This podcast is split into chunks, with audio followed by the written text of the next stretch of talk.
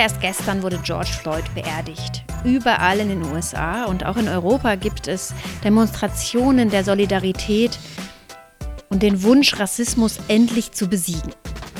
Fast zeitgleich erscheint das neueste Papier von David Schindler. Er ist Professor an der Universität Tilburg in den Niederlanden. Er und sein Kollege haben untersucht, wie sich der Rassismus in Großbritannien entwickelt hat und welche Rolle dabei amerikanische schwarze GIs spielen. Darüber werde ich heute mit ihm sprechen. Mein Name ist Verena Utikal und das ist der Podcast Ja, Nein, Vielleicht. Ihr könnt mich überall hören, wo es Podcasts gibt, zum Beispiel in der NTV-App oder auch bei Audio Now.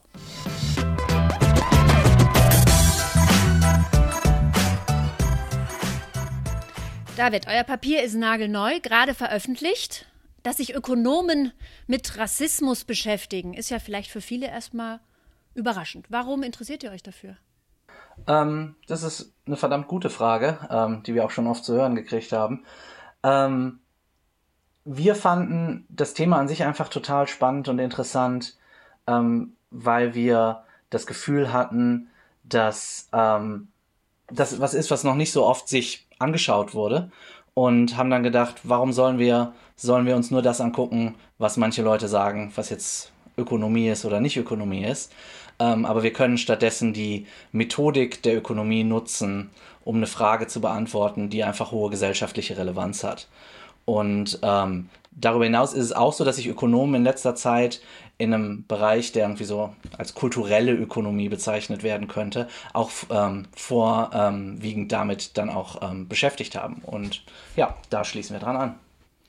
Ihr habt ja Daten ausgewertet, vor allem. Ja? Es ist mhm. ein empirisches Papier. Ähm, was sind das für Daten, die ihr da verwendet? Das sind ganz, ganz viele Daten. Also ähm, die grundlegende Idee in dem Papier ist, dass wir uns anschauen, wie ähm, Rassismus nachhaltig über lange Zeit sich verändert. Und dazu brauchten wir halt Daten darüber, wie Rassismus, was, was für Ausprägungen Rassismus annimmt. Und wir haben dann im Endeffekt durch Zufall eine Liste gefunden, die enthielt die Namen aller Mitglieder und deren Adressen von der British National Party. Das ist eine ähm, politische Partei in Großbritannien, die sehr stark am rechten Rand unterwegs ist.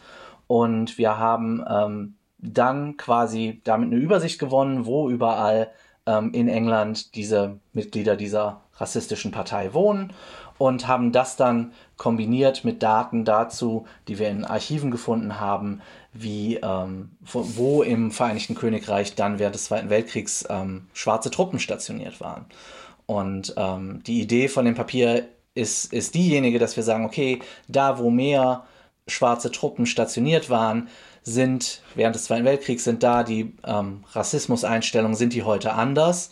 Und das geht zurück auf etwas, was Psychologen schon in den 1960ern gesagt haben, dass wenn du Vorurteile hast gegenüber einer anderen Person, dann ähm, ist die effektivste Art und Weise, diese Vorurteile abzubauen, dass du tatsächlich die Person triffst und mit der interagierst. Und genau das ist in dem Setting passiert schwarze Soldaten kamen ins Vereinigte Königreich während des Zweiten Weltkriegs und heute noch können wir messen, dass da, wo schwarze Soldaten sich aufgehalten haben, die Bevölkerung weniger rassistisch ist. Das ist unglaublich. Kann man sich gar nicht vorstellen. Ne? Also man kann natürlich sich vorstellen, ich glaube, da würde jeder sagen, ja, kann durchaus sein. Wenn ich jemanden kenne, wenn ich miterlebe, da sind schwarze GIs in meiner Gegend und die benehmen sich normal nett, ja, so wie Menschen sich durchschnittlich normal nett be be benehmen. Und ich hatte vorher Vorurteile, dann müssten die dadurch abgebaut werden und mhm. ich persönlich werde dadurch betroffen. Aber ihr findet sogar, dass zukünftige Generationen, die diese schwarzen GIs also gar nicht mehr miterlebt haben, dadurch ähm, in ihrem Rassismus, in ihrem nationalistischen Denken beeinflusst worden sind. Ganz genau.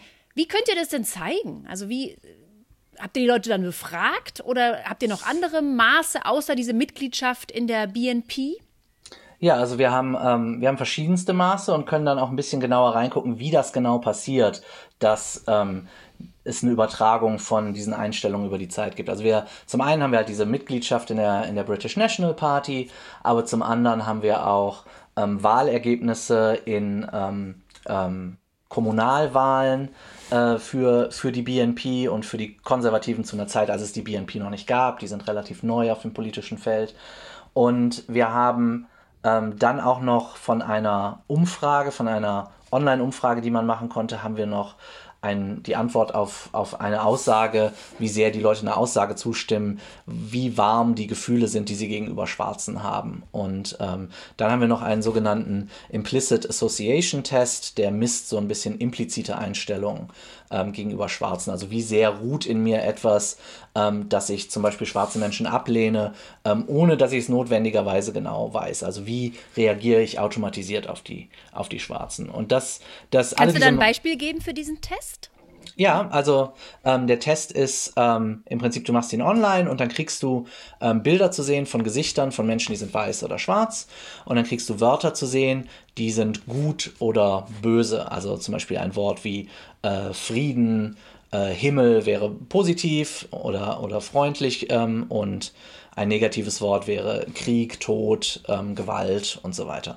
Und was du dann machen musst, ist, du musst schnell, du kriegst relativ schnell die Bilder und die Worte angezeigt in abwechselnder Reihenfolge und dann musst du auf bestimmte Tasten drücken, um schnell die Bilder und ähm, Worte äh, in eine Ecke des Bildschirms zu sortieren. Und ähm, im Prinzip, manchmal musst du die guten Worte mit den weißen Gesichtern in eine Ecke assoziieren und die schlechten Worte mit den schwarzen Gesichtern. Manchmal ist es aber auch gewechselt, dass du die ähm, schlechten Worte mit den weißen Gesichtern und die guten Worte mit den schwarzen assoziieren musst.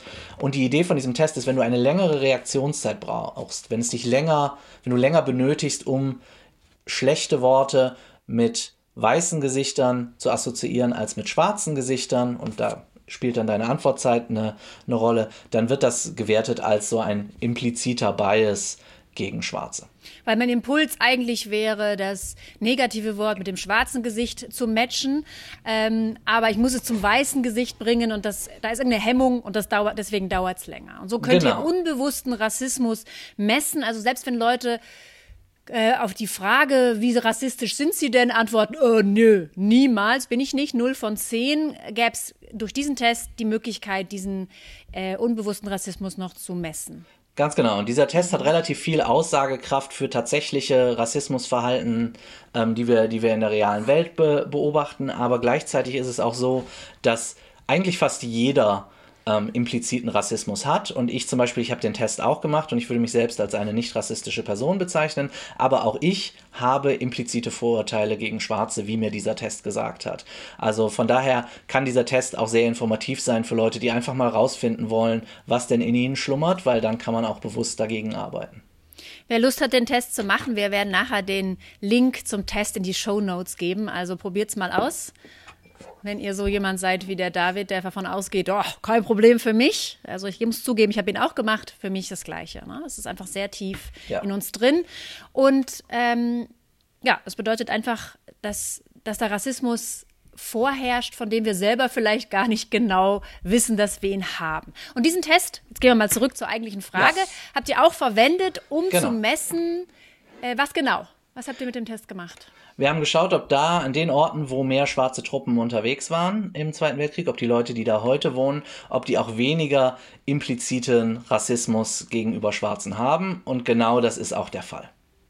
Was passiert denn hier? Ich meine, das ist das ist ja unheimlich, dass Präferenzen und Erlebnisse meiner Großeltern mich selbst beeinflussen. Das würde ja, würde ja jeder erstmal abstreiten. Sagen, nee, ich bin mein eigener Herr, ich mache mein eigenes Bild. Wie kann das sein, dass die Enkel der damals lebenden ähm, Briten immer noch davon beeinflusst sind, ob in ihrer Gegend afroamerikanische GIs stationiert waren oder nicht? Ja, also die, die zwei vorherrschenden Erklärungen, die es gibt, sind die sogenannte vertikale Übertragung, das ist die Übertragung von Eltern auf Kindern, und die horizontale Übertragung, das ist quasi Übertragung durch dein soziales Umfeld. Wie du dir das vorstellen kannst, ist bei ähm, vertikaler Übertragung ist halt einfach, meine Eltern sind nicht rassistisch und die bringen mir dann bei, auf irgendeine Art und Weise, in der Art und Weise, wie sie mich aufziehen, dass ich auch nicht rassistisch bin. Und ich meine, das sehen, das, das sehen wir ja so ein bisschen ähm, relativ häufig, dass beispielsweise Kinder, die in einem NPD-Umfeld aufwachsen würden, dass wir von denen annehmen würden, dass da auch eine relativ höhere Wahrscheinlichkeit da ist, dass die auch äh, selbst irgendwann mal diese politischen Ansichten annehmen. Also das ist, de, das ist die eine Möglichkeit. Und Tatsächlich die, auch im weniger Extremen. Ne? Also man sieht genau, auch, es gibt auch Studien, die zeigen, dass politische Präferenzen tatsächlich stark korreliert sind zwischen Eltern und Kindern. Ja. Ganz genau, ganz genau, mhm. ja. Und äh, das andere ist halt einfach die Umgebung. Ne? Ich ähm, interagiere mit Leuten, die um mich rum sind und dann erzähle ich denen möglicherweise, hey, ähm, ich habe äh, hier einen Schwarzen getroffen und der war super nett. Ähm, also es ist gar nicht so, wie ich immer gedacht habe. Und dann überträgt sich das auf die Leute, mit denen ich interagiere. Und wenn die unter von unterschiedlichen Altersgruppen sind, dann gibt es halt so eine Diffusion ähm, durch, die, durch das soziale Umfeld. Und es kann ähm, dann natürlich teilweise auch so sein, dass Leute dann halt auch gezielt irgendwo hinziehen ähm, wo die Leute nicht so rassistisch sind, damit ihr Umfeld wieder stimmt. Was findet ihr denn? Welches ist es? Die vertikale oder die horizontale Weitergabe? Ja, wir können es leider nicht genau sagen, weil wir nicht, nicht immer wissen, wer von wem die Eltern sind in unserem, in unserem großen Datensatz. Aber wir haben ein paar Anhaltspunkte. Weil nämlich, wenn es so ist, dass es horizontal über das soziale Umfeld passiert, dann sollten wir annehmen, dass der Effekt am stärksten ist direkt nach dem Krieg, wenn die Leute interagiert haben und sollte dann aber relativ konstant in einem in, einem, in einer Lokalität auftreten äh, und vielleicht über die Zeit ein bisschen schwächer werden. Aber er sollte in den 40ern, 50ern, 60ern sollte er auf jeden Fall da sein. Aber wenn es mehr so ist, dass eine bestimmte Altersgruppe, zum Beispiel die, die während des Zweiten Weltkriegs junge Leute waren, wenn die besonders empfänglich dafür waren, weniger rassistisch zu sein, dann sollten wir annehmen, äh, wenn es über die von Eltern über die Kinder läuft, dass erst 20, 30 Jahre später wir den Effekt zum ersten Mal wieder neu sehen, nämlich wenn deren Kinder geboren werden. Mhm. Und ähm, was wir machen können, ist, wenn wir unsere Umfrageresultate haben und unseren ähm, Implicit Association Test zum, zu den impliziten Vorurteilen, dass wir dann einfach sagen können, okay, wir teilen die Antwortenden auf in ihre Geburtsjahrgänge.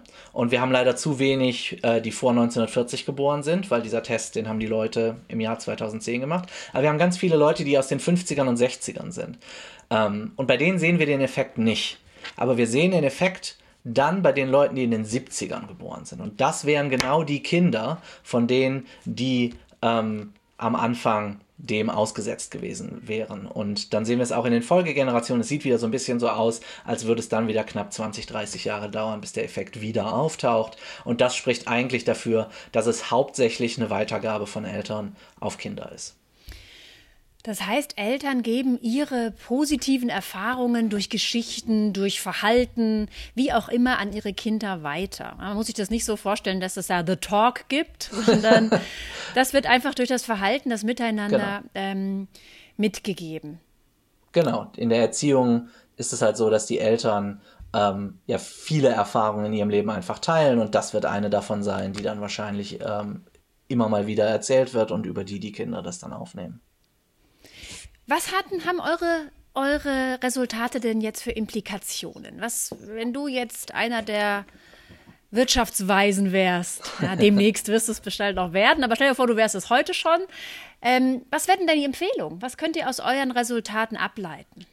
Also ich denke, da steckt ein Haufen drin und gerade in der aktuellen Zeit ist das, ist es, glaube ich, wichtiger denn je. Und ähm, ich denke, eine Sache ist die, als erstes, was wir, was wir daraus lernen können aus den Resultaten, ist, dass es gar nicht verwunderlich ist, wenn wir sehen, dass ähm, extreme politische Pos Positionen in, auch in Deutschland dort am meisten ähm, beheimatet sind, wo es relativ wenig Migranten in der Vergangenheit gegeben hat. Also wir müssen uns nicht wundern, warum im, ähm, im, im, sehr ländlichen Thüringen ähm, es relativ viel AfD gibt versus im Ruhrgebiet mit all seinen Migranten oder in Berlin vielleicht nicht so sehr. Und das kann halt auch einfach damit zu tun haben, dass diese Leute einfach noch nie die Chance hatten, mit Migranten sich zu unterhalten und zu lernen, dass Migranten eigentlich gar nicht so sind wie die Vorurteile, die wir immer so haben.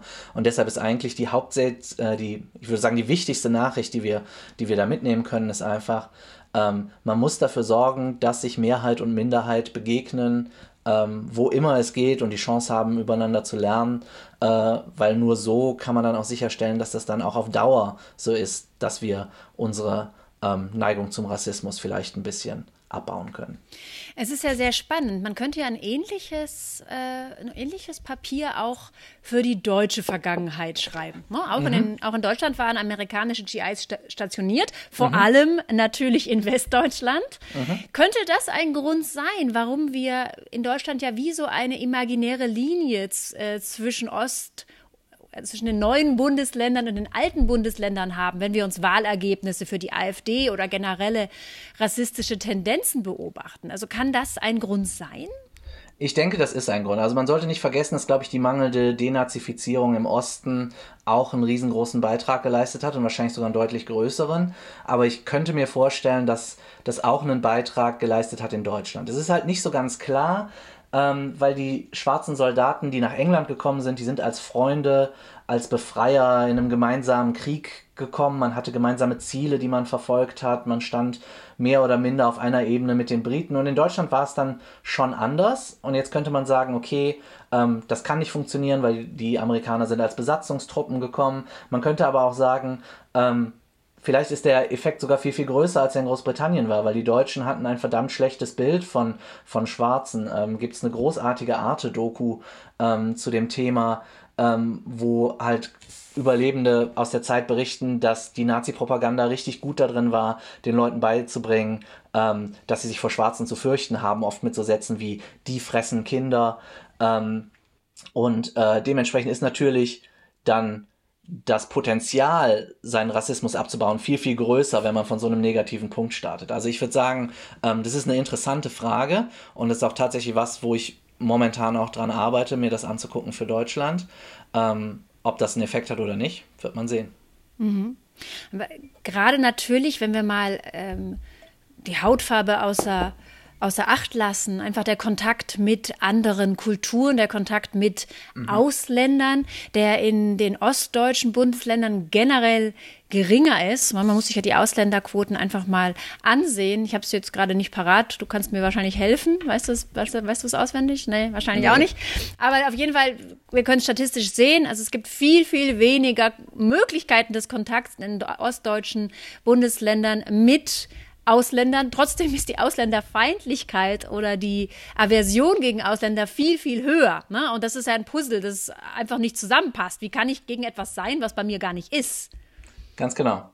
Und das kann auch eine mögliche Erklärung natürlich sein für das, ähm, was wir, was wir teilweise auch in den USA sehen, dass halt ähm, durch starke Ghettoisierung von, von Schwarzen in bestimmten Vierteln auch nicht genug Kontakt da ist für eine weiße Bevölkerung, ähm, die dann auch wiederum in ihren eigenen Nachbarschaften lebt. Und das kann halt auch einen Teil erklären von der ganzen Persistenz von Rassismus, die wir in den USA sehen.